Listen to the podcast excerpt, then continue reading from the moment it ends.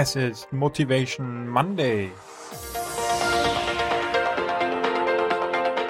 Hier im Cypreneur Podcast, deinem Podcast rund um deine nebenberufliche Selbstständigkeit, bekommst du heute wieder die volle Dosis Motivation.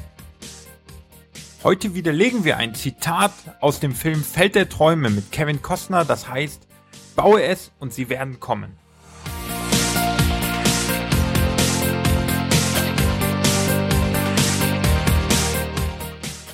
Es ist schon wieder Montag und das heißt Motivation Monday im Cypreneur Podcast.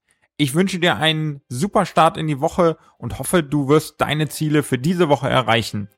Wir beschäftigen uns heute mit einem Zitat, was oft im Business auch angewandt wird, das aus dem Film Feld der Träume mit Kevin Costner von 1989 stammt.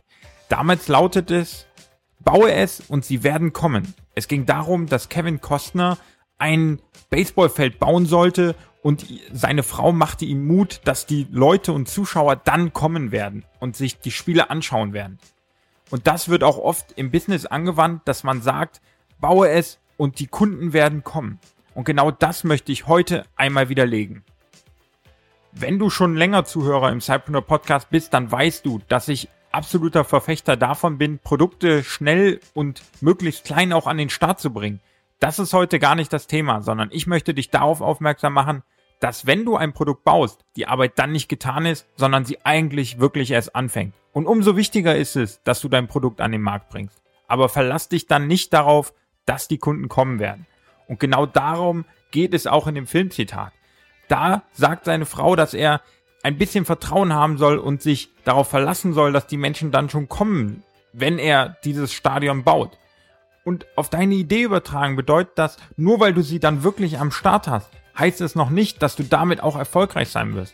Denn egal, ob du eine Webseite aufsetzt, ein Buch schreibst oder eine Dienstleistung anbietest, du wirst damit nicht erfolgreich sein, nur weil sie am Markt ist.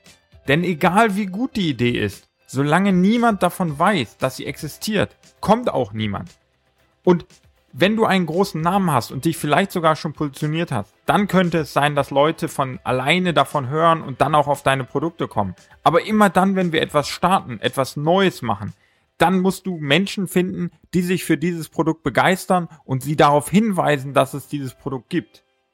Das kannst du dann am besten schaffen, indem du dich klar positionierst und sehr, sehr deutlich zeigst, was es für ein Problem löst. Dein Produkt ist die perfekte Problemlösung für den jeweiligen Kunden. Diesen musst du finden und diesen musst du aktiv darauf hinweisen, dass es deine Lösung gibt.